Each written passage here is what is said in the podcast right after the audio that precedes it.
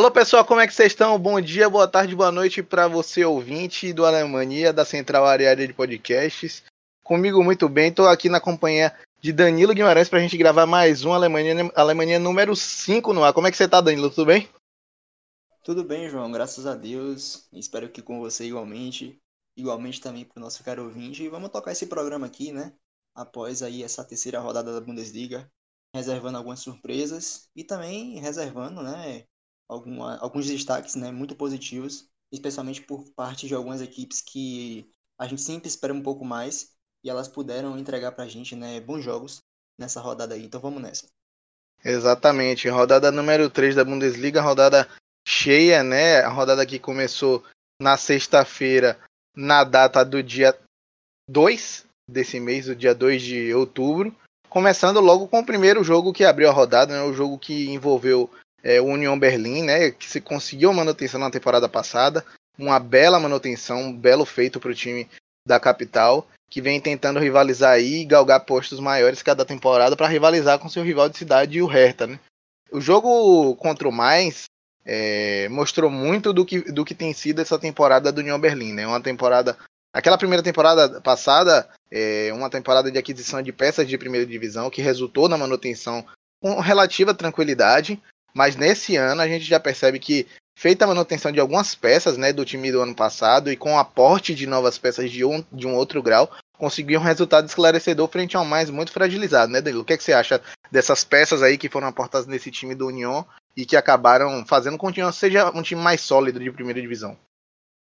É, então, João, acho que a equipe do União Berlim, ela sobrevive da maneira que pode, mas sem é, navegar ali na, naquela região né, da, do, do, seu limite, né? Quero dizer, é, ele, ele sempre trabalha com segurança e sempre é, faz, faz contratações pontuais, né, sem mexer muito também na questão do orçamento, de modo a não fazer loucuras e de modo a você construir uma equipe competitiva, no mínimo, né? Como você bem disse, na primeira temporada do Union Berlim na primeira divisão, que foi né, na temporada 19-20, a equipe ela conseguiu se manter de maneira até tranquila, né? Ali no final da temporada, né, na pós-volta do futebol, acabou dando uma oscilada, né? Até correu um certo risco, mas de modo geral foi uma temporada muito boa e a expectativa é que essa temporada seja muito melhor do que a anterior.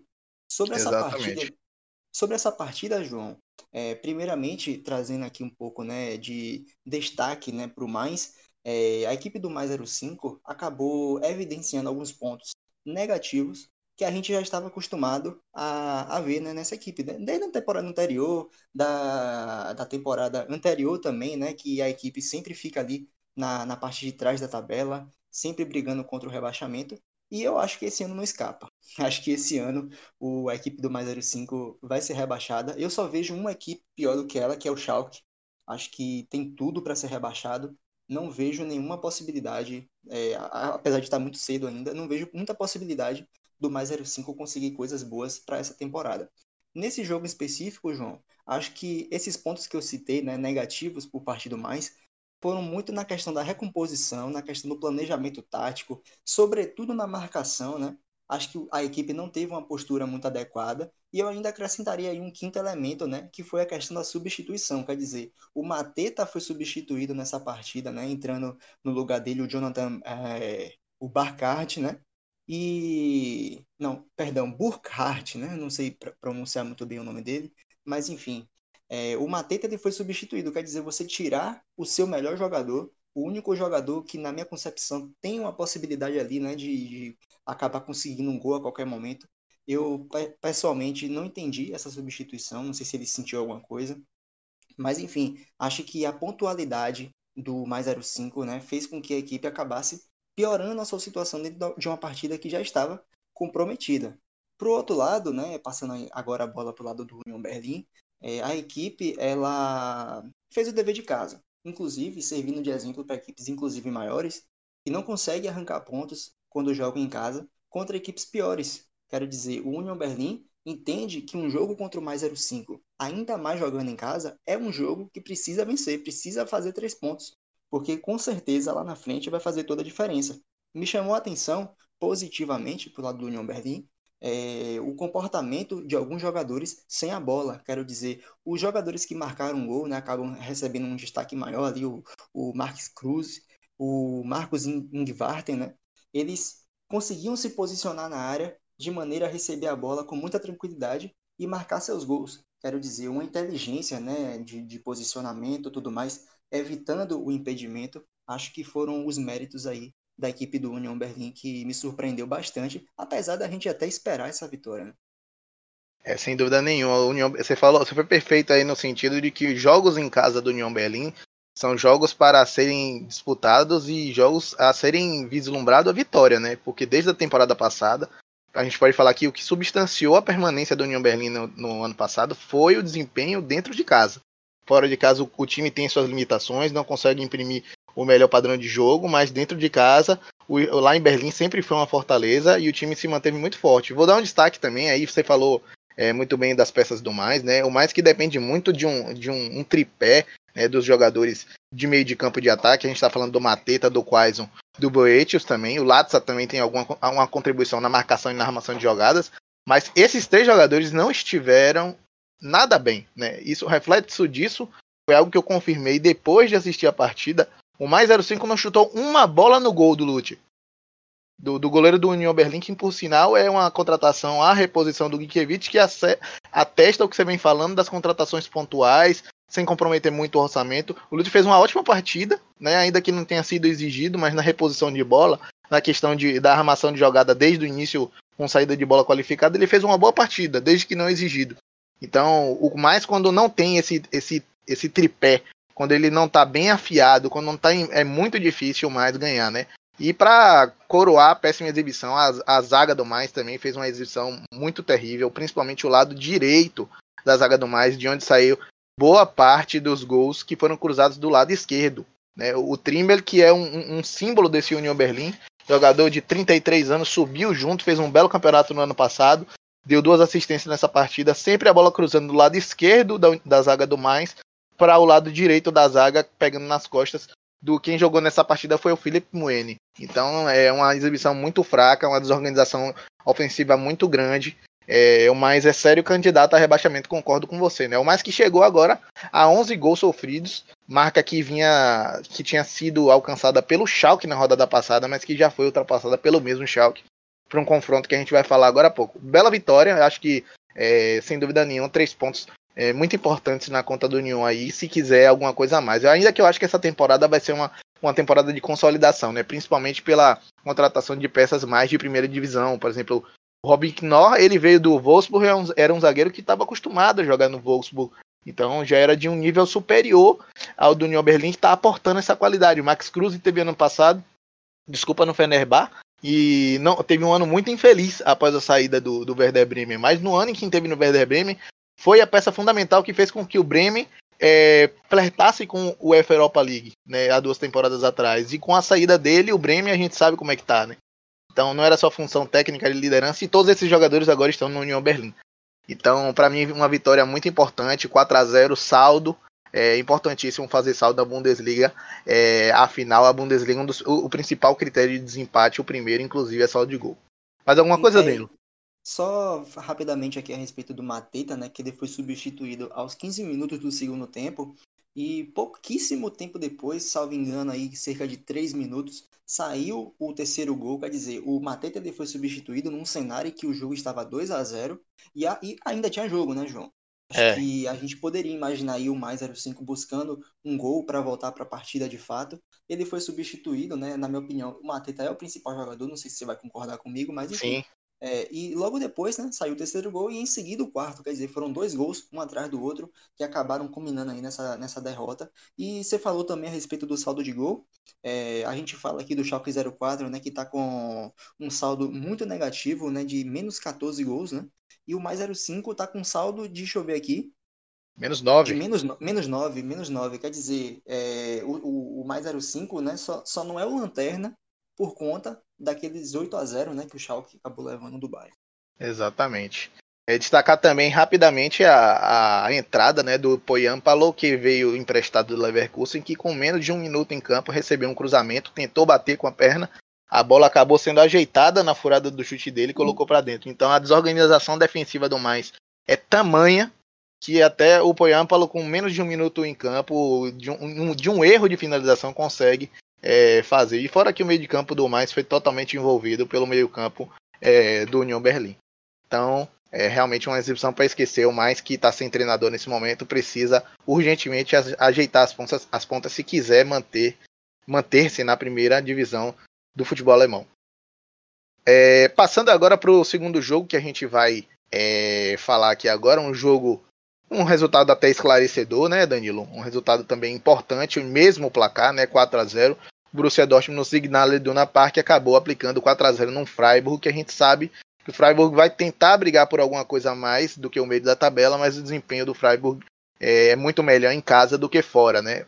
Para brigar por competição europeia precisa ter um desempenho um pouco melhor fora também, né, Danilo? Não, com certeza, João. O Freiburg ele perdeu algumas peças, né, para essa temporada, como você bem citou, e a gente também citou em programas anteriores, Sim. né? E agora, de qualquer forma, o escopo da equipe ainda é, se manteve. Quero dizer, o Freiburg, ele normalmente entrava em campo com a postura de ser aquela, aquela equipe mais chata, né? aquela equipe que ia incomodar, que ia arrancar pontos de equipes maiores, mas ela foi apática nessa partida. Né? E não apenas pelo resultado, né? porque antes do primeiro gol do Borussia, o jogo ainda estava em aberto e o Freiburg pouco fez. E o Haaland, nesse jogo, João, ele mostrou para o Lucien Favre que ele não pode ser substituído, ainda mais quando o jogo está complicado. Porque é um jogador que resolve a qualquer momento.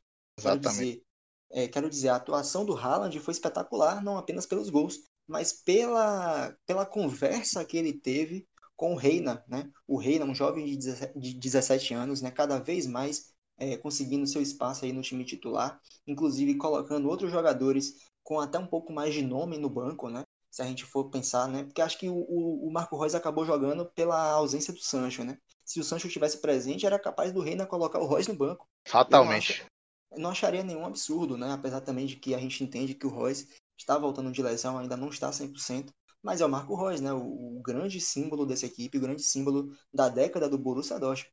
A gente está falando de um jogador de 17 anos. Exatamente. Só, só, rapidinho, Danilo, para ilustrar e te dar munição para você discorrer sua análise, um dado que eu peguei aqui com o pessoal do Futebol BR é que Reina ele foi ele bateu um recorde positivo, né? Que ele foi o primeiro jogador do Borussia Dortmund desde dezembro de 2016 a conceder três assistências em um jogo. Esse recorde antes pertencia ao próprio Marco Reus, que hoje teria sido reserva, muito provavelmente, como você vem falando, na presença do Sancho. Né? Então continue. Não, então, continuando, né? O Haaland ele conseguiu conversar muito com o Reina. Quero dizer, o Reina foi o talvez grande responsável pelos gols e pela boa atuação do Haaland porque o Reina ele dá aquele passe preciso, né? Aquele passe em que o atacante está passando em velocidade e, e, e, correndo um certo risco né, de acabar ficando no impedimento, mas o passe é tão preciso que o atacante acaba recebendo a bola livre e sem impedimento, né? Então, para um artilheiro como o Haaland, é, todo artilheiro gostaria de ter um, uma pessoa, né? Um jogador um pouco mais recuado para dar essa assistência. Acho que o Reina foi o grande responsável aí, é, junto com Haaland, sem dúvida nenhuma, é, pela vitória do Dortmund. Agora, eu queria, queria propor aqui com você, João, uma discussão. E aí, mais uma vez, eu vou pegar um pouco no pé na questão do esquema tático. E já não é mais aquele discurso de ódio, né? Porque com, com o passar do tempo eu acabei entendendo um pouco mais desse esquema com três zagueiros. Mas eu começo a ver, começo a ver não, né? Já vejo há algum tempo, mas começa a me incomodar o fato de que o Dortmund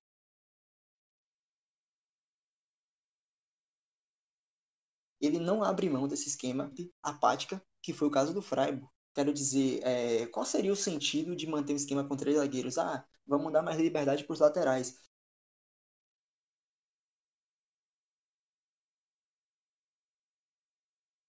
Mas o Milnier, ele não é um pouco mais fixo, um pouco mais preocupado com a marcação e colocar, por exemplo, a partida. Né? Você abre espaço para um meio-campista ou até para um atacante, se fosse o caso, porque eu começo a ver um jogador muito bom, que é o William Brandt, uma contratação de peso do Borussia Dortmund e que já está, mas que talvez comece a ficar um pouco insatisfeito pela é, não utilização do jogador, né? Quero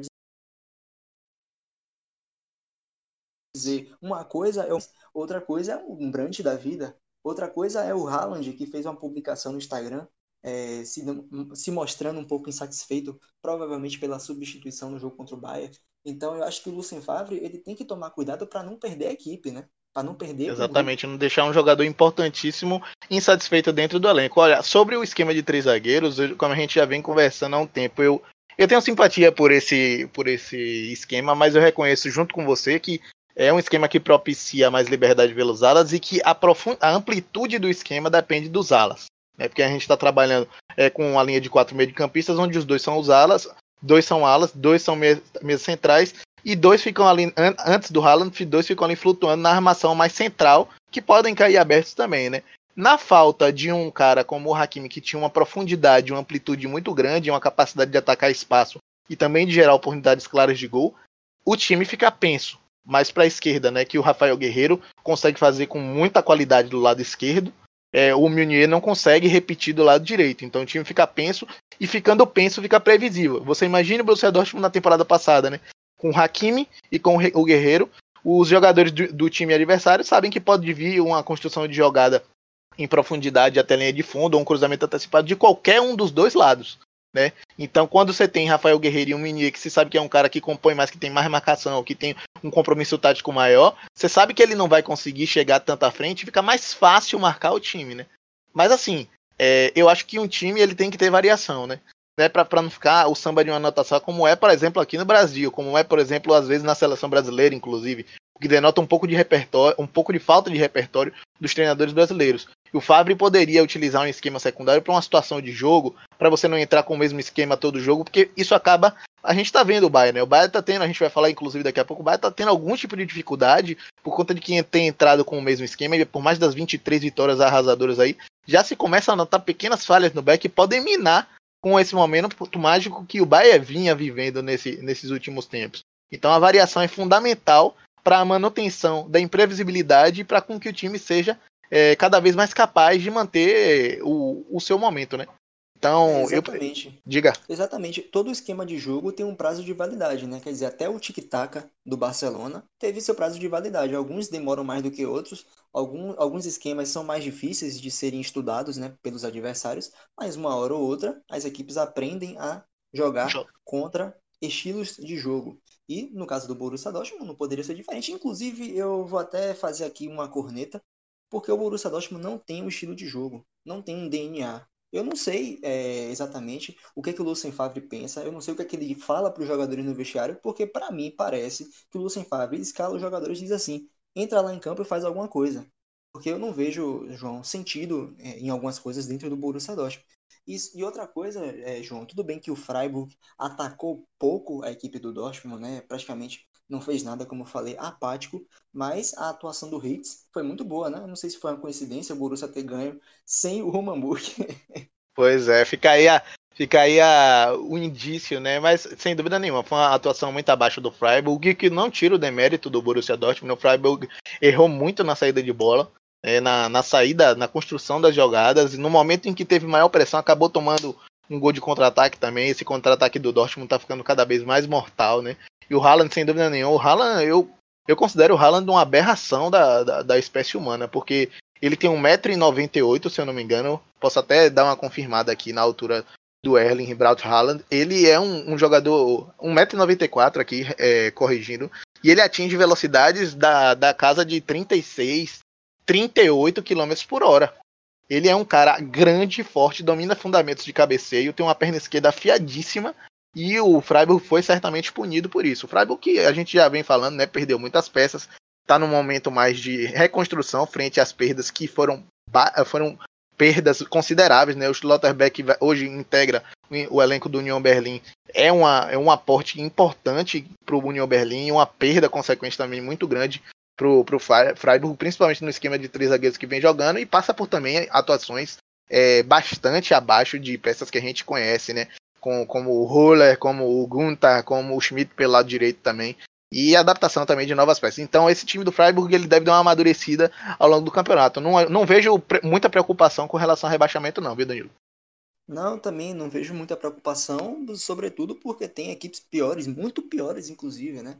Acho que o Freiburg ele teve um erro na, na tomada de decisão. Acho que a postura para essa partida não foi a melhor de todas. Como eu falei, o Freiburg é uma equipe chata, é uma equipe que tem tudo para tirar pontos de equipes maiores. No caso, né, acabou sendo muito infeliz contra o Borussia Dortmund e, inclusive, me arrisco até a dizer que o Freiburg acabou vacilando, porque o Dortmund não vive os seus melhores dias. Então, acho que foi uma oportunidade perdida, né, de arrancar pontos, quem sabe, aí no Westfalen Stadium. E outra coisa, João, você falou da altura do Haaland, quando ele marcou o primeiro gol, ele foi fazer aquela comemoração, né, ele deu um, um salto e aquele soco no vento para comemorar. Rapaz, Sim. Se você não viu, eu te convido a, a, olhar depois. Ele quase. O pé esquerdo dele quase bate no rosto do rei, né? Deve ter lembrado aquele lance do Cristiano Ronaldo que ele subiu e ficou. A, a, a parte do quadril dele ficou na altura da, jogador, do, da cabeça do jogador da Sampdoria. Esse lance também é emblemático. Cristiano Ronaldo só para fazer um gol de cabeça. E ao, quando ele pula, o quadril fica na altura do zagueiro do lateral da Sampdoria. Pra você ver, né? O nível de impulsão que esses caras têm. O Haaland com 1,94m ainda consegue, deve conseguir fatalmente alcançar aí 2,5 metros e meio por aí. Sim, com certeza. E para falar rapidamente também, né, a gente vem falando do Freiburg que vem sentindo dificuldades. Que time, né, do ano passado que fez uma bela temporada no ano passado, só não curou com a, com a competição europeia. Que time com a perda do Schwolo, que é um bom goleiro, que fez uma, uma tem feito boas partidas é, no Hertha Berlim. É, que time com a perda do Schwolo, com a perda do Robin Koch que está no Leeds, que time com a perda do Walt Schmidt não sentiria falta e não teria dificuldades nesse ele, primeiro. Né?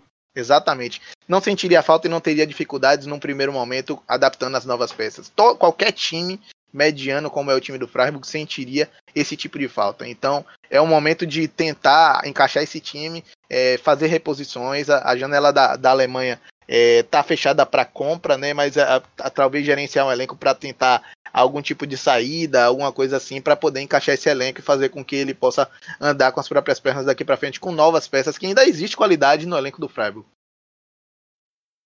É, passando agora para o próximo jogo, vamos falar aqui do jogo que envolveu muita expectativa, né, principalmente por minha parte, a gente até falou dele no programa passado. O jogo entre Frankfurt e Hoffenheim, né, principalmente por parte é, do Andrei Kramaric, né, o time que vinha como o líder do campeonato até então. O Kramaric já havia marcado é, gols nas duas primeiras rodadas até aqui e marcou de novo, né? Que fase maravilhosa do Kramaric e que belo gol marcado pelo próprio croata, né? Um gol onde ele faz que vai chutar com a direita, puxa e acaba colocando a bola meio que foi com o pé, mas parecia com a mão que ele coloca a bola no, no ângulo do trap, né? Então o Hoffenheim acabou saindo na frente, mas cedeu a uma, a uma pressão de um Frankfurt muito motivado em casa, é, com, com erros até, vamos falar, vamos lá, grotescos da defesa do, do Hoffenheim, que fez até um bom jogo contra o Bayern de Munique, né? Eu acho que a característica do jogo acabou desfavorecendo um pouco, né? O Hoffenheim teve que enfrentar um time que esperou por ele em determinado momento, e isso fez com que perdesse um pouco as estribeiras do plano de jogo. Uma vitória importante para o Frankfurt, né, Danilo? É, sem dúvida, você tocou num ponto aí fundamental que para mim eu ia começar por esse ponto, que é primeiramente a permanência do Kramaric, né? Quero dizer, se ele sai para ir para o Bayern de Munique, pensa só no desequilíbrio da liga que já é desequilibrada. Acho que a permanência dele ajuda a manter o, o nível né, da, da, competição, ainda mais em uma equipe, é, com todo respeito, média, que o Hoffenheim é uma equipe média que vai brigar ali, talvez, por uma vaga na Europa League. É possível sonhar com a Champions League? Claro que sim. Tanto é que já participou da competição. Mas eu acho que, é, colocando os pés no chão, é uma equipe que vai brigar ali por uma, uma vaga na Europa League, né? Então a permanência do Kramaric é muito importante. Sobre o gol, João, não sei se foi impressão minha, mas eu acho que aquela bola desviou, não desviou, não? Eu não tive a impressão de desvio, mas vou, vou, posso dar uma checada depois. Mas foi um belo gol, não foi? Não, foi um belo gol, sem dúvida nenhuma. Se eu não me engano, acho que a bola bateu na cabeça do adversário, encobriu o goleiro, mas sem dúvida nenhuma que foi um belíssimo gol. E você tocou em outro ponto, que foi a questão aí da... dos erros defensivos, né? Quero dizer, se sobrou inteligência para jogar contra o Bayern de Munique, faltou muita inteligência nesse jogo. O, o Hoffenheim, ele não conseguiu, né, praticar aquele futebol mais envolvente que jogou contra o Bayern de Munique. A defesa do Hoffenheim contra o Bayern de Munique foi, na minha opinião, impecável.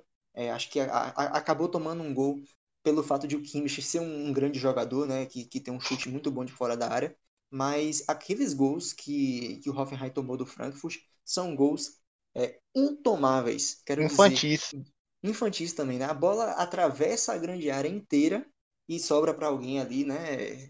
Foi, o, primeiro gol foi do Camada e o segundo do, do Basdost. E, enfim, gols infantis, o goleiro ficou rendido, o Bauman pouco pôde fazer, né, para evitar um, os gols, né?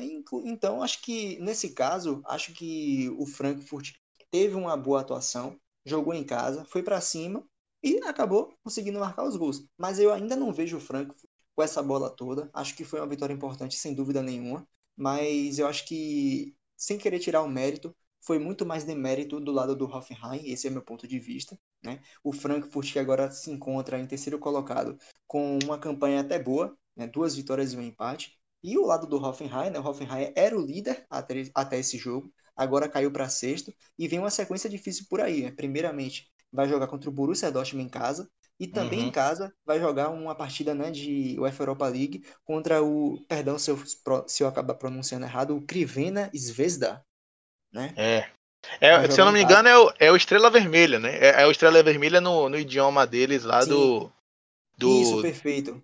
É o Estrela perfeito. Vermelha que, por sinal, é campeão da, da UEFA Champions League em tempos remotos, né? O Estrela Vermelha que tem decepcionado ultimamente na, na UEFA Champions League. Sim, Mas prossiga. Não, o, o, lado positivo, né? Porque a sequência, querendo ou não, é difícil. É, primeiro vai jogar contra o Dortmund, que é candidato a título da Bundesliga, e vai jogar também uma partida de competição continental. O lado positivo é que esses dois jogos serão em casa. Então, é fazer de tudo aí, primeiramente contra o Dortmund, para conseguir alguma coisa, né? Uma, uma vitória seria, seria maravilhosa, mas ao menos o um empate, acho que não perder é importante. E o jogo da Europa League, sem dúvida nenhuma, que será um confronto um pouco mais difícil. O Estrela Vermelha é, vem de, de, uma disputa de Champions League, né? Se eu não me engano, foi na temporada anterior, peço desculpas se estiver enganado. Mas é uma, é uma, equipe um pouco mais cascuda, que já é campeã da, da, Champions League, tem muito mais história, tem uma camisa mais pesada. Mas eu acho que o, o, o, perdão, o Hoffenheim pode surpreender e, quem sabe, até né, brigar aí para ter uma, uma vida um pouco mais longa nessa competição. Gostaria muito de ver isso. Eu também gostaria de ver Hoffen, um Hoffenheim também mais forte nessas competições europeias. Hoffenheim que caiu num, num, num, jogo, num grupo até acessível, viu? Mas isso aí é papo para o, o Champions Cast. Caso gostem de. Gosta, gostariam de é, cobrir também a, a Europa League, né? Mas, é, sem dúvida nenhuma, concordo assim embaixo com tudo principalmente na questão dos gols, gols infantis, gols onde a bola cruza a área. O segundo gol, o gol que deu a vitória ao Frankfurt também foi um, um rebuliço ali, a bola acaba sobrando, oferecida para o Basdosh. Frankfurt do Vinícius Victoriano acabou saindo é, vitorioso. E joga de uma forma até interessante, viu, Danilo? Joga de uma forma com dois centravantes relativamente pesados, né? O André Silva tem um pouco mais de mobilidade do que o Basdosh. O Basdosh é um finalizador nato, mas com o Camada que, que dessa vez sim, diferente da primeira rodada, fez uma boa partida. E ele que é um dos principais responsáveis por municiar essas duas, esses dois canhões, né, que são André Silva e Basdosh. Tarefa que não é nada fácil para o japonês que vem se destacando no time do Frankfurt. Sentindo só um pouco de falta, né, do, do Felipe Kostic, né, que é o, o, geralmente quem joga ali pela ala esquerda nessa oportunidade desse jogo contra o Hoffenheim. Quem acabou atuando ali foi o Zuber, que inclusive é ex-jogador do Hoffenheim. O Zuber que fez aquele gol de cabeça, né, da Suíça contra o Brasil numa sim, das Copas sim. recentes. Então, é, o, o Kostic acaba agregando um pouco mais de qualidade do que o Zuber. Mas, sem dúvida nenhuma, gols infantis que custaram a derrota do Hoffenheim mas que não, não desmerece também, concordo, concordo, com você, a exibição do Frankfurt e nem pro, o próprio início de campeonato do Hoffenheim, que para mim é bom né, com, seis, com seis pontos conquistados em nove possíveis. É, então, tem mais alguma coisa, Danilo, para falar sobre esse confronto? Não, não, acho que podemos seguir, João. Beleza, então, é, o próximo confronto que, confronto que a gente destacou aqui é um confronto que existe alguma expectativa, né? Porque é difícil criar muita expectativa em jogos do Schalke nesse momento. Vamos ser muito franco, ser muito claro, conta de que o Schalke já vai a 19 jogos sem ganhar. Dessa vez não foi diferente, né? O Schalke que vem de uma sequência terrível, terrível, terrível. Né? A, última, a última vitória do Schalke nem foi pela Bundesliga, foi pela Copa da Alemanha frente a um Hertha, o Hertha do Klinsmann. Tem muito tempo isso.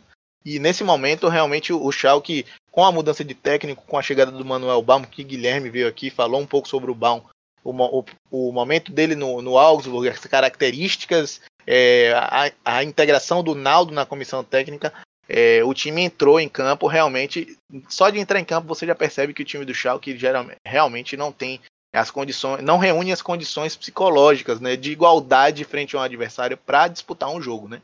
O, o, time do, do Manuel Bal entrou, foi, o, o, resultado final foi 4 a 0 mas na verdade, é, só de, o fato de ser 4 a 0 frente aos resultados recentes, eu já considero um mínimo avanço, porque em determinados momentos é, o Schalke teve entregue, não cedeu frente a uma boa exibição do mais do Ronald do que do Farman, que saiu lesionado.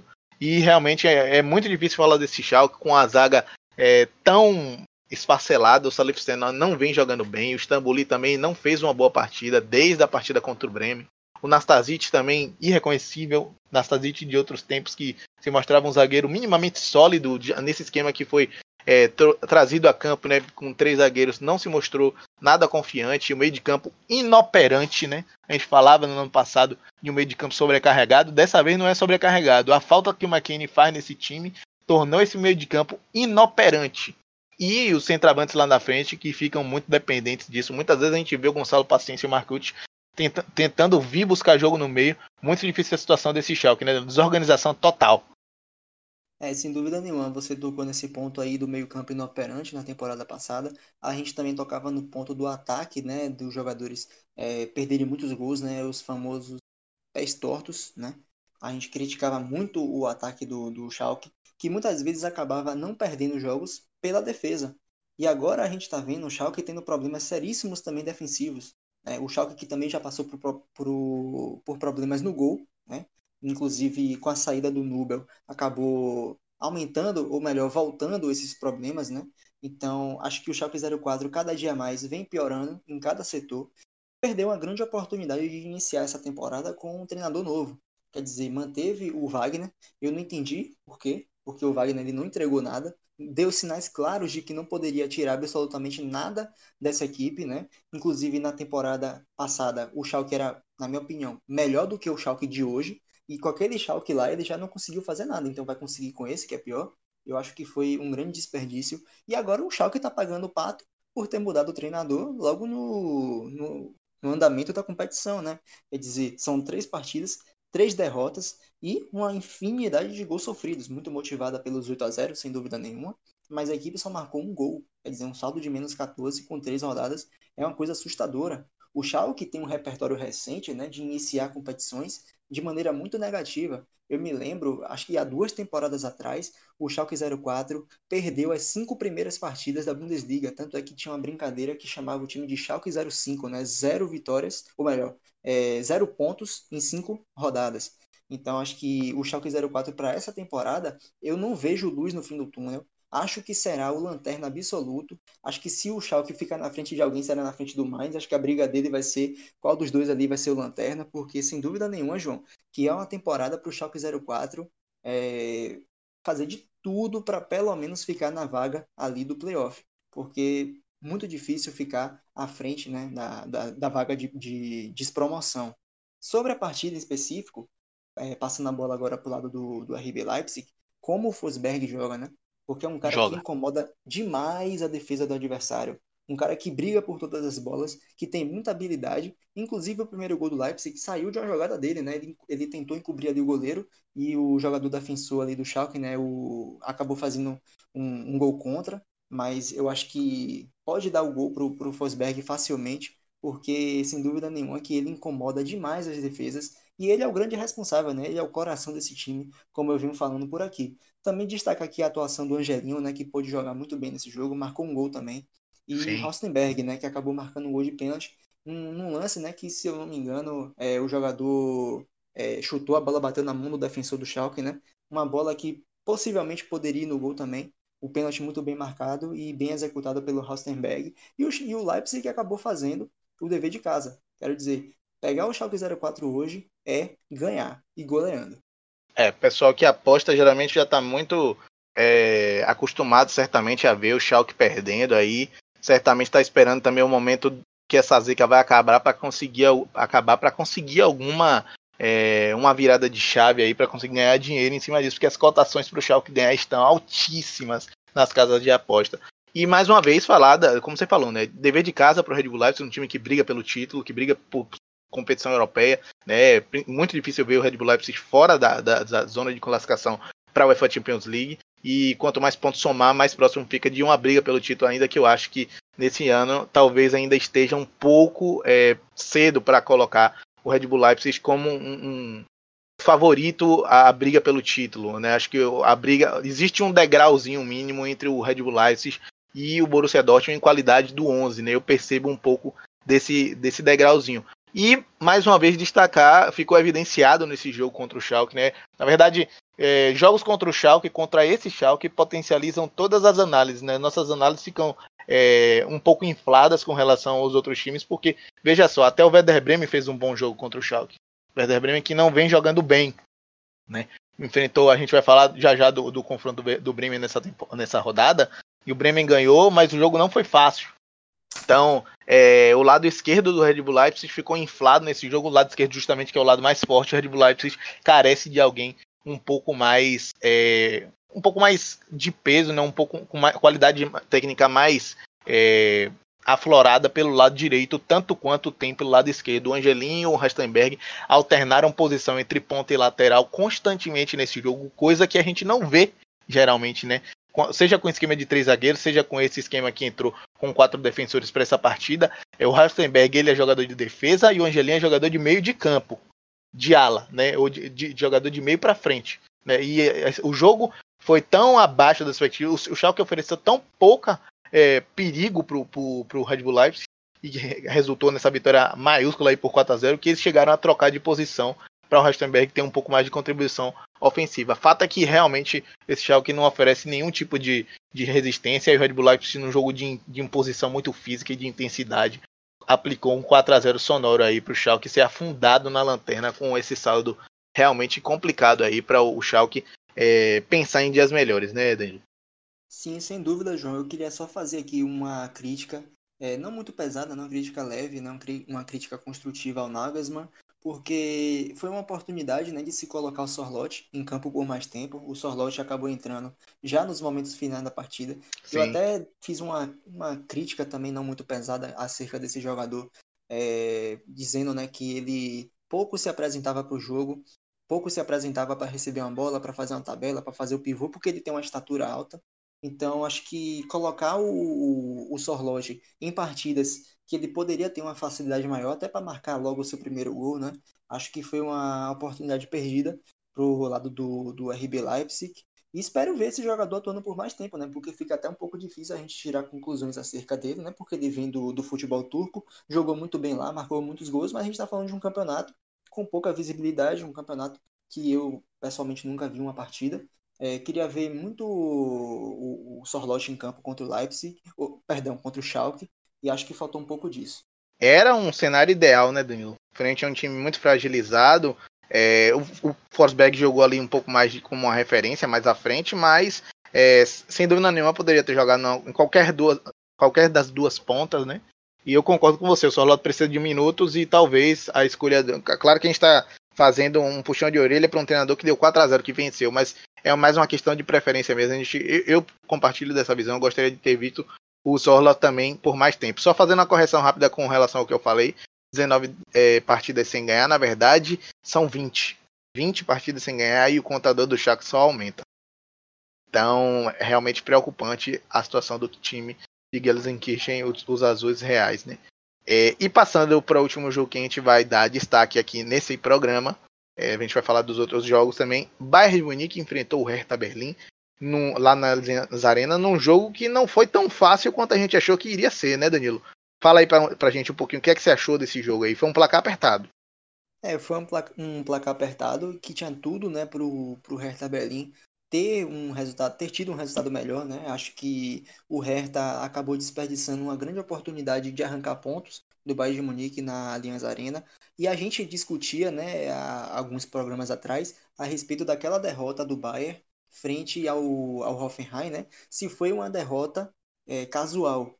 E tá começando, João, a parecer que não foi, né?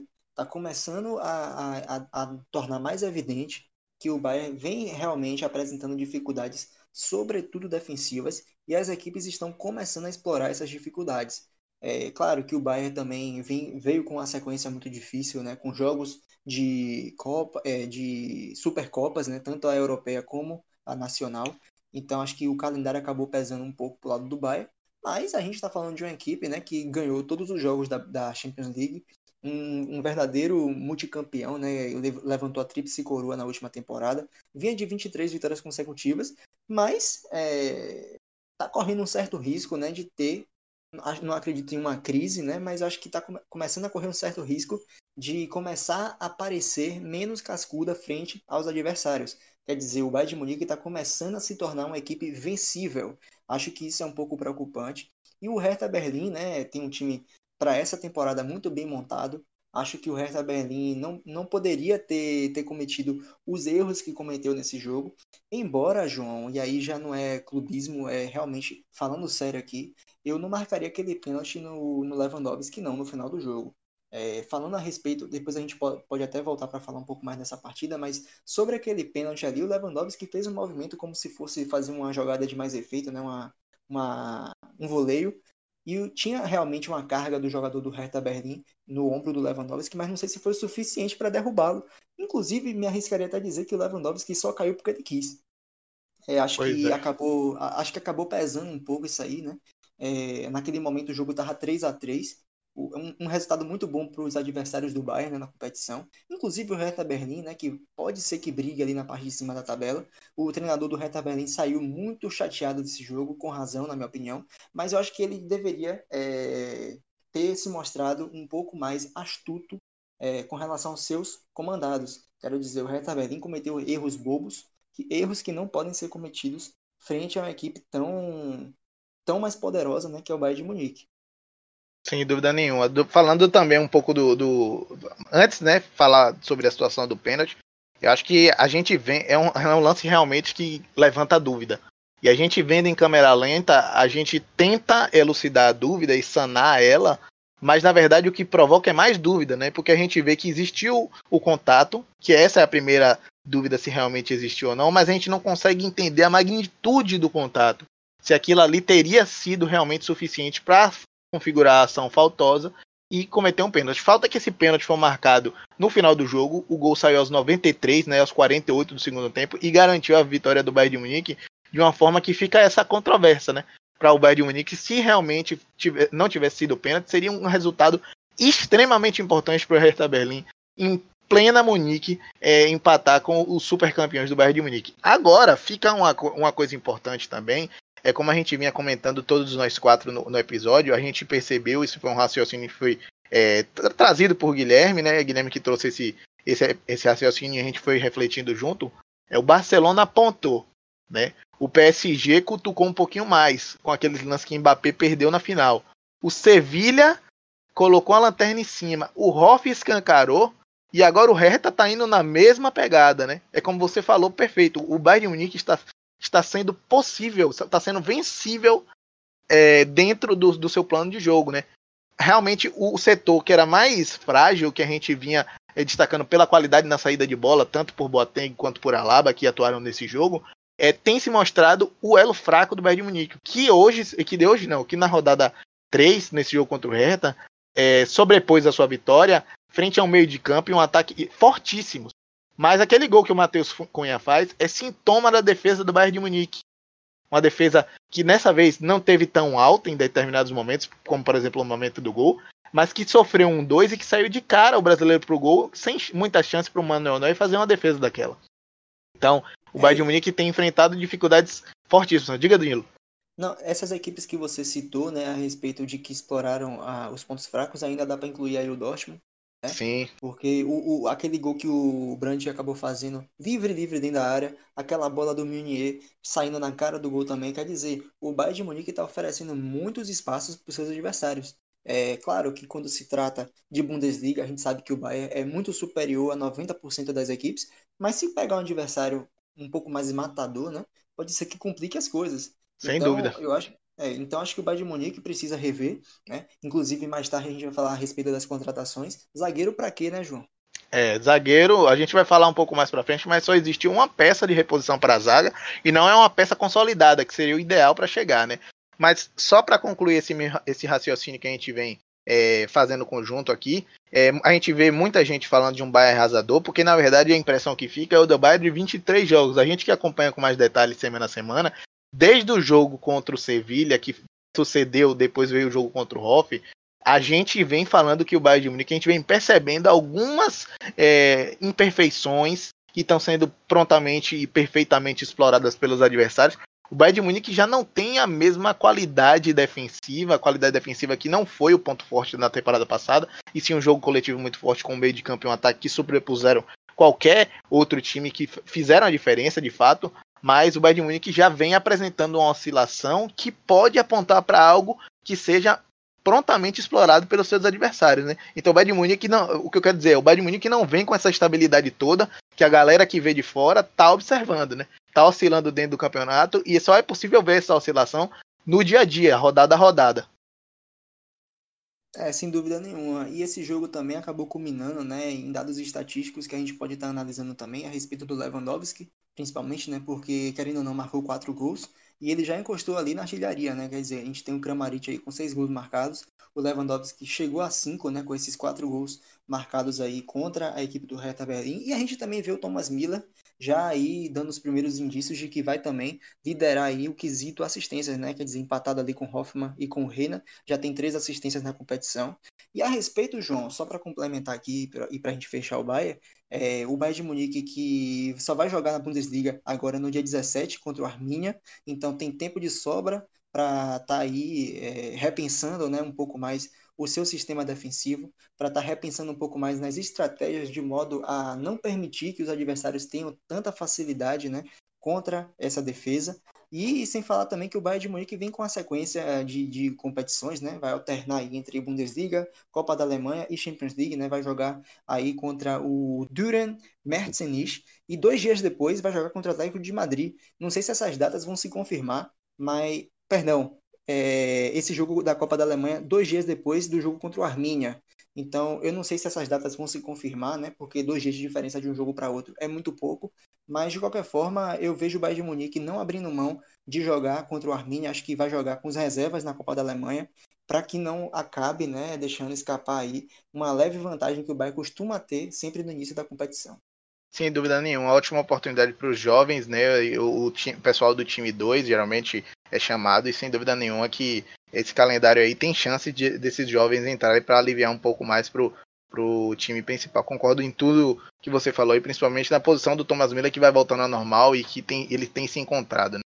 Então vamos passar agora aqui para os outros jogos que ocorreram na rodada, depois de, de termos analisado com profundidade esses jogos que falamos, né? É, os outros jogos envolveram a equipe do Stuttgart, os Suábios empataram em 1 a 1 frente aos comandatos de Peter Boss. Ele, né, o Peter Boss, que até esse momento, para mim, vem fazendo um campeonato. Beleza, perdeu o Havertz, é, perdeu o Volan, mas até esse momento aí, com o restante da equipe, né, tem boas peças de reposição, fazendo um início de campeonato até aqui de, das três rodadas, três empates, decepcionante, né? Nada que seja é, nível Schalke, mas empatar com o Stuttgart é um bom resultado para o Stuttgart também, né, Danilo? Não, sem dúvida nenhuma, João. O Stuttgart ele vem para essa temporada, né, para brigar para não cair, a verdade é essa. É, acabou enfrentando um adversário que vai brigar na parte de cima da tabela, né, um adversário candidato à UEFA Champions League, né, o Bayer Leverkusen. Jogou em casa e conseguiu um ponto, quer dizer, apesar de não ser um resultado positivo, né, de como a gente vinha falando do União Berlim agora há pouco, né, de o fator casa é, ser sinônimo, né, de buscar uma vitória, Acho que pro lado do Stuttgart, apesar do empate, eu não vejo como um mau resultado, né? Principalmente porque a gente imagina, né, pelo menos no papel, a equipe do Bayer Leverkusen que não vem jogando bem. A equipe do Bayer Leverkusen tem três empates em três partidas, mas querendo ou não, o Leverkusen é muito superior ao Stuttgart. Então, acho que colocando os pezinhos no chão, eu vejo esse empate com bons olhos pro lado do Stuttgart. Sem dúvida nenhuma, o Stuttgart que vem fazendo uma gordura boa e vai auxiliar na manutenção né, da equipe na primeira divisão. Outro jogo também envolveu o Colônia contra o Gladbach, esse é clássico, né, Danilo? É, um jogo é, que o Gladbach pode ser superior, né? O Colônia, juntamente ali com o Schalke e o Mainz, não tem é, pontos no campeonato, né? Perdeu as três partidas que disputou. Então, sem dúvida nenhuma, que para o Gladbach era o dever de casa, apesar de, apesar de ter sido fora de casa, fez o dever de casa em vencer a equipe do Colônia, até como forma né, de demonstrar um pouco mais de reação frente às mais atuações, às mais atuações que vem é, demonstrando nessa competição, pelo menos agora no início, né? E até surpreendentes, eu diria. Pois é, o Gladbach conseguiu sua primeira vitória, né, após é, as derrotas frente a Borussia Dortmund 3 a 0 e o empate frente à União Berlim também um empate é surpreendente, mais bom resultado para a União Berlim do que para o Gladbach em casa, né? É, vamos passar agora aqui o, o, Werder Bremen encontrou alguma dificuldade frente ao Arminia, o Arminia que é, vem fazendo até um bom início, né, com uma vitória, um empate e agora a primeira derrota frente a um Bremen, né? O, o gol do Bremen é, foi marcado pelo Leonardo Bittencourt que acabou, que acabou sendo um desses jogadores que veio na leva mais é, final do campeonato passado, do ano passado, e que acabou ficando e que tem contribuição a dar, assim.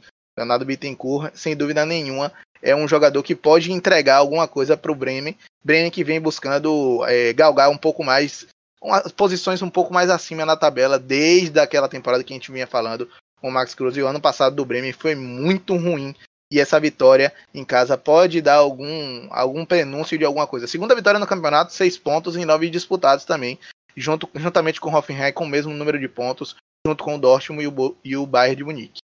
É, é, o Bremen, diga. O Bremen ele, ele enfrentou duas equipes da parte de baixo da tabela, né? A gente imagina o Arminia brigando contra o rebaixamento e o Schalke também. A gente está falando de um Schalke que é candidatíssimo a, a ser rebaixado.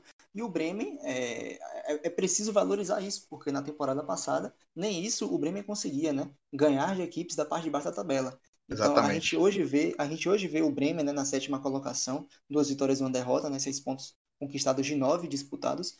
É, é, é preciso valorizar, apesar de que não tenho muitas expectativas com essa equipe para essa temporada, mas é possível que faça um campeonato ao menos digno. Né? pouco a pouco, acho que com peças de reposição, a volta do Rashica também. Teve um decréscimo grande que a gente vai falar. Eu já vou, já vou colocar aqui, o David Klassen voltou para o Ajax, era um, era um dos bons jogadores desse meio de campo é, do Bremen. É, realmente vamos ver como é que o Bremen se comporta aí no restante do campeonato, né? Mas brigar por algo melhor, uma colocação melhor, um, sobretudo um desempenho em casa melhor do que o do ano passado.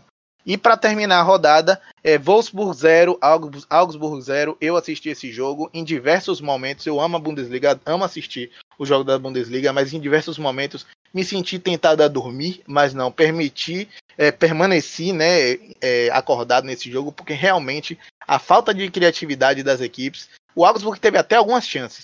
Né? O Augsburg teve algumas chances com o Niederlechner, né, que saiu substituído, não aproveitou, mas realmente a falta de criatividade dessas equipes realmente foi inacreditável a quantidade de jogadas e de más execuções, de finalizações é, que o Wolfsburg teve. O Wolfsburg foi superior em boa parte do jogo, mas não conseguiu resultado. É, jogo que, sem dúvida nenhuma, frente a um Augsburg que vem estruturado, sólida, sólido defensivamente, e isso foi um dos fatores que garantiu o empate.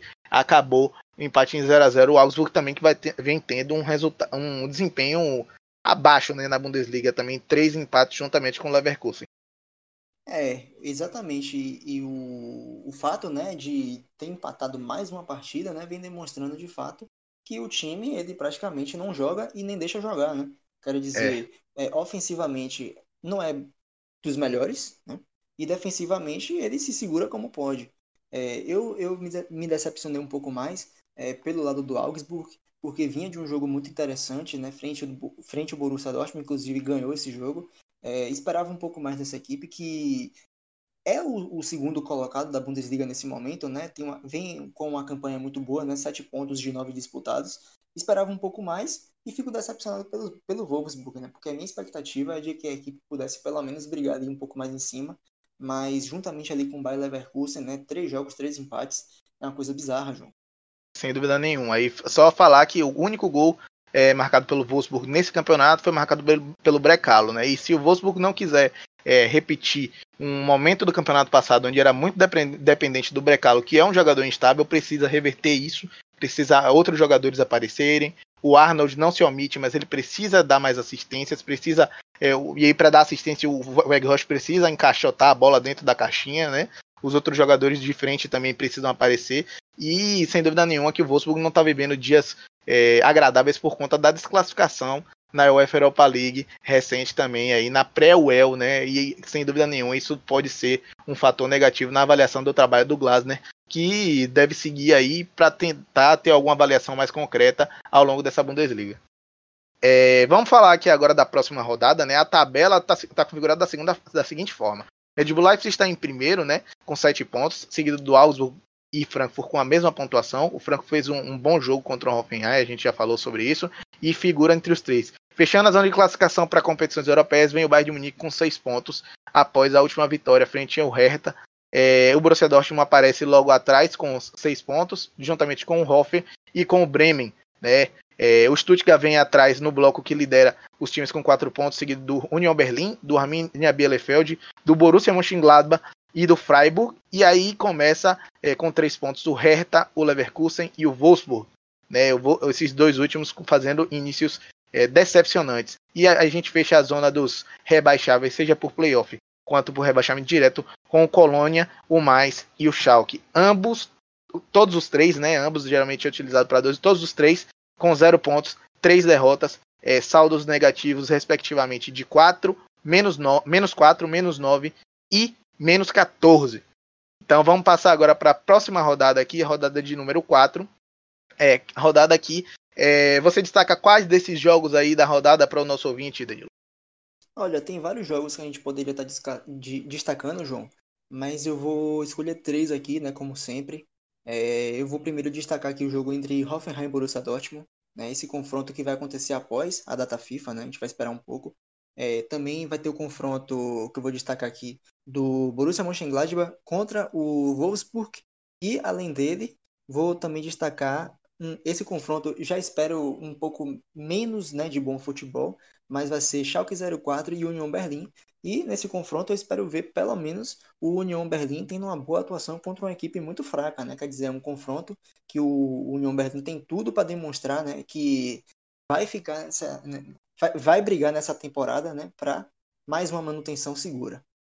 Sem dúvida nenhuma, jogos interessantes que você acaba de destacar. Vou, vou colocar também nesse bolo é, o Augsburg e o Leipzig. Eu acho que vai ser interessante ver um Augsburg sólido contra um Leipzig que nesse momento tem um dos melhores ataques da competição, juntamente com o Bayern de Munique, né? Um, um, um, time muito sólido, de muita intensidade. Vamos ver se a defesa do Augsburg consegue suster essa intensidade. E sem dúvida nenhuma, eu ia, eu estava pensando e pensando em comentar esse jogo que não é das equipes da parte de cima da tabela, mas é um jogo interessante para ver se o Schalke vai apresentar alguma melhora frente a um time um pouco mais acessível do que o Red Bull Leipzig, que foi arrasador na última rodada, né? E uma ótima oportunidade também para o União Berlim colocar três pontos na cota de pontos disputados fora de casa. É, agora vamos passar aqui, vamos fazer os palpites desses jogos aí. É, o, o, Freiburg enfrenta o Werder Bremen, Danilo. O que é que você acha aí? Resultado final? Olha, é, eu acho que para a gente ter um pouco de emoção, eu vou de Werder Bremen, embora eu acredite muito mais no empate nesse jogo, mas eu vou colocar o Bremen. Esse jogo tem muita cara de empate, concordo com você. Agora eu vou, vou dar um crédito para o Freiburg é, ganhar em casa. Freiburg sempre é muito forte em casa, frente a um Bremen que também não, não tem esse. Começou bem, mas não tem histórico de repertório tão é, favorável, um retrospecto tão favorável fora de casa. Hoffenheim e Borussia Dortmund, aí isso é suspeito, viu, Danilo? É, eu venho errado os palpites sobre o Dortmund, né? Quando eu falo que ganha, perde. Quando eu falo que perde, ganha. Então, eu vou colocar um empate. Aí, a lógica buga. Porque se empatou, o contrário de empate não tem. Então, é, eu acredito que vai ser Borussia Dortmund, um placar apertado, os dois marcam aí, talvez um 3 a 2 um 2 a 1 Talvez. Mais 05 e Bayer Leverkusen. Rapaz, difícil, difícil. Frente ao que essas equipes vêm apresentando, eu acho que eu vou colocar um, o quarto empate seguido do Leverkusen. É uma ótima oportunidade para o Leverkusen conseguir sua vitória eu, acho, eu acho que assim será. É, o, Lever, o, o, Peter Boss vai conseguir os seus primeiros três pontos aí. É, Augsburg e Red Bull Leipzig, um dos jogos que eu recomendei aqui. O que, é que você acha aí que vai dar nesse jogo? Eu vou de Leipzig. Eu Sem acho dúvida. que vai dar Leipzig também. Vai dar Leipzig, a intensidade vai engolir essa defesa do Augsburg, que tem mostrado ser muito firme. É, o Hertha à frente ao Stuttgart. Rapaz, é, tá difícil apostar no Hertha, né? Apesar de que tem uma equipe muito boa. Mas eu acho que eu vou dar mais uma chance, eu vou apostar no Hertha. Eu também acho que o Hertha consegue um resultado em casa, no Estádio Olímpico. Arminia Bielefeld, Bayern de Munique. Bom, eu acho que passa para a próxima, né? É, há necessidade, é, apesar de que a gente vem falando do Bayern Munique claudicante, como diria Vinícius, apresentando dificuldades, acho que a superioridade técnica do meio de campo e do ataque vão se sobrepor e não vai dar outra coisa não. É, não vejo chances. Borussia Mönchengladbach e Wolfsburg, os Lobos. Eu vou de Gladbach. Eu vou de empate. O Wolfsburg, você, você foi bem, né? Nem deixa, nem joga, nem deixa jogar. Acho que vai travar o, o ímpeto inicial dos potros aí. Acho que vejo um empate nesse jogo aí. Colônia e Eintracht Frankfurt. Rapaz, eu vou de Frankfurt. Também vou de Frankfurt para dar sequência a esse momento especial que o Frankfurt vem começando nesse campeonato. E Schalke 04 e União Berlim. Rapaz, eu vou apostar na goleada do União Berlim. Eu também acho que o União Berlim vai ganhar, né? E vai colocar mais um número aí nos jogos, no, na quantidade de jogos sem ganhar do Schalke. 21 jogos para mim, o Schalke vai ficar sem ganhar. É, goleada ou não? Eu acho que vai ser modesto, vai ser 2 a 0 é, Eu aposto em 3. No mínimo. Pronto. Pronto. Então, encerramos os palpites da rodada aqui. É, para o ouvinte é, ver se a gente está acertando, se a gente está errando. E vamos agora partir para uma parte onde a gente vai dar destaque a algumas notícias de transferência, né? A gente fez um apanhado geral aí das transferências. Não estamos nos propondo a fazer uma cobertura completa, né, da, da do mercado de transferência na Alemanha, até porque muita coisa fechada de última hora é, e muita coisa a gente também a gente tem que ser honesto, a gente não conhece todos os jogadores. O lateral direito do Schalke que veio da segunda divisão da, da Inglaterra, eu particularmente não conheço, o Kylian. É, então a gente está fazendo um apanhado das principais transferências e ao, ao, longo do campeonato a gente vai conhecendo e comentando as que porventura aparecerem. Eu destaquei aqui primeiro, Danilo, o Arne Maia, que é um jogador de muito valor, um jovem do, do Hertha Berlim. Existe alguma expectativa sobre o futuro do Arne Maia no Hertha Berlim? Ele foi emprestado até o Arminia Bielefeld é, até o final da temporada, né, da temporada vigente. E foi interessante porque esse meio de campo do, do, do, do Hertha Berlim, que recebeu inclusive o aporte do Guendouzi, que veio do Arsenal, ele fica um pouco sem espaço e aí sai para um time que precisa se manter onde deve jogar e deve ter as condições plenas para o seu desenvolvimento, né? Mas vamos falar agora rapidamente do pacote Baia para você dar sua opinião, né? Estamos falando de Chopomoting, é, Douglas Costa, estamos falando de Mark Roca e Bon Nassar.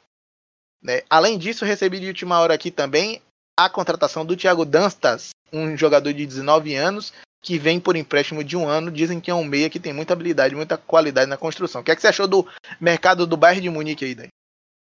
É, eu achei um mercado um pouco abaixo.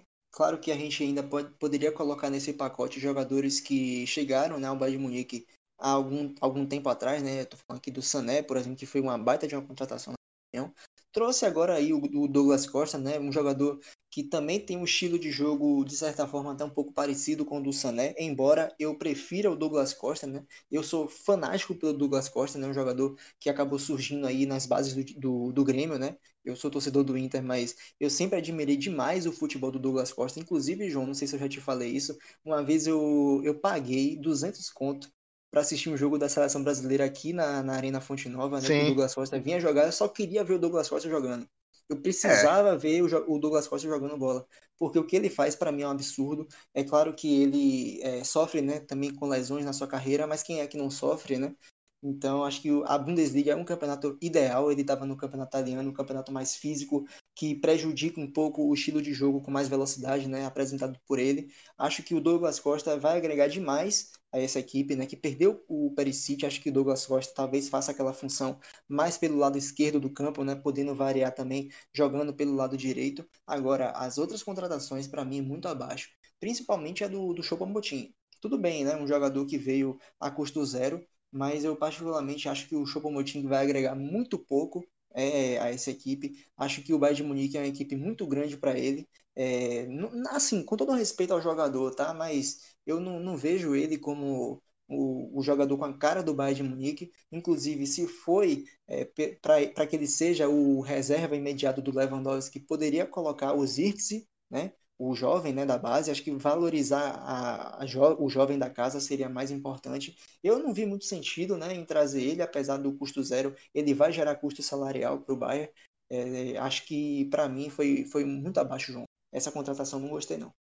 Eu concordo, eu acho que o Choupo-Moting ele é um jogador que é, em determinados momentos da carreira ele teve algum destaque sim, mas teve destaque em equipes médias, né? Ele no PSG deixou seus golzinhos e eu acho que deixou um sabor muito mais é, que advogou em, em prol dele estar no Bayern de Munique pela aquele, por aqueles gols que ele acabou fazendo, por, pela participação é, naque, naquele resultado contra a Atalanta. Eu não acho ele uma reposição à altura ao Lewandowski, não acho ele um ótimo jogador, mas vai fazer o Robert Lewandowski descansar nos momentos em que for preciso. Por exemplo, você falou da partida da Pocal, ele deve entrar é, para jogar no lugar do Lewandowski. Quando o elenco tiver no momento de rotação, deve entrar também. Então, é, é como eu vi outro dia no Twitter, não lembro quem foi que acabou retweetando a contratação do Choupo-Moting é, e comentou assim: que empresário, né? Porque realmente o empresário do Choupo-Moting tem feito um bom trabalho. Porque o Motim não tem feito é, temporadas esplendorosas, nunca foi um jogador é, espetacular, mas frequentou o PSG, tá, agora está frequentando o Bayern de Munique e tem, tem dado um salto na carreira, né, frequentando clubes de escalão mundial no final da sua carreira, né, é, frente a desempenhos, partes de desempenho que realmente não são nada espetaculares. O Douglas Costa, para mim, dispensa comentários, um ponta muito habilidoso, capacidade de armação, articulação, infiltração, criação e finalização bastante aguçado. Eu acho que ele é um bom jogador. Acho que peca em alguns momentos só na finalização, mas a sua versatilidade com, cer com certeza eh, vem para agregar mais esse conjunto tão versátil do Bayern de Munique. O Mark Roca, eu sei muito pouco sobre ele, né? É um jogador que vem da base do espanhol, espanhol que foi rebaixado, mas que frequentou seleções de base da Espanha e foi o único reforço da defesa do Bayern de Munique. Defesa que a gente veio falando do campeonato está muito frágil, vem, vem oscilando e precisava de alguém mais do que uma promessa jovem, né?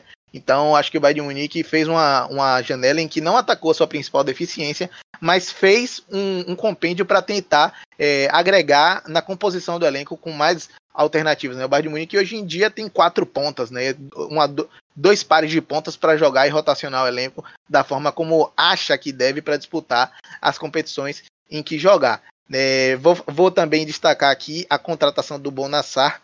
É o Bonassar que eu andei lendo sobre ele. Ele é um, ele é um, um ponta direita de origem, né? Que foi adaptado para uma função de lateral e deve vir ali para dar cobertura ao Benjamin Pavar, né? Visto que o Kimmich também pode fazer essa função, mas o Kimmich hoje é irretirável do meio de campo, na minha opinião. É, além disso, dessas. Você quer falar alguma coisa, Lídio? É, não, não, pode seguir, João. Eu só ia a... falar rapidamente a respeito. Você falou aí do, do Choupo-Moting, né? Que vai descansar o Lewandowski, mas o Zirkzee não poderia fazer isso, não? Poderia, com certeza ele poderia. O que, o que pega bastante é que a gente vinha comentando nos episódios passados, é que geralmente a torcida do Bayern de Munique não tem tido paciência com os Zirkzee, né? E isso pode é, acabar coalhando, né, sem dúvida nenhuma, o processo de formação do jogador, né? Porque o Zirkzee atuou em alguns momentos e a torcida pegou no pé, porque na verdade o sarrafo é muito alto, né? Você substituir o melhor atacante do mundo nesse momento acaba fazendo com que qualquer jovem, qualquer é, jogador esteja abaixo disso e as críticas, ainda que essas críticas deveriam ser melhor refletidas, fiquem em evidência, né?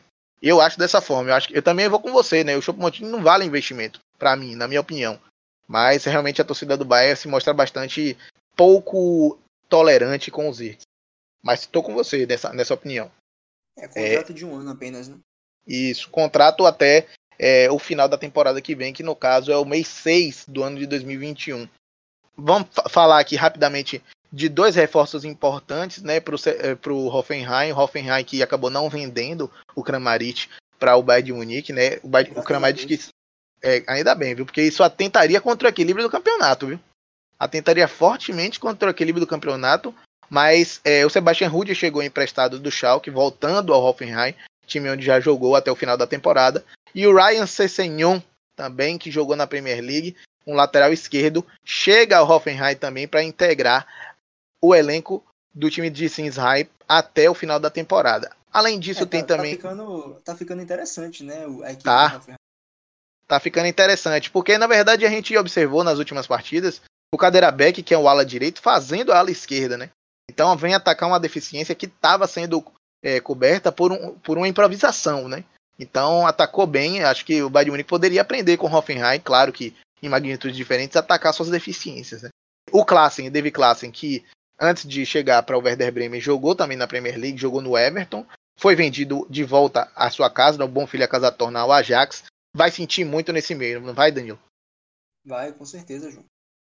É, até eu achei que estaria em uma fase mais final de carreira, mas o David Klassen tem apenas 27 anos, né? Tá chegando próximo do seu, do seu ápice técnico e físico. Foi vendido por 11 milhões de euros, né? O Bremen comprou por 12, então realmente deve ter pesado muito a vontade do jogador de voltar para é casa. Boa, Ele... Uma boa, uma boa contratação para o Ajax, né? Que precisa de jogadores com um pouco mais de experiência, né?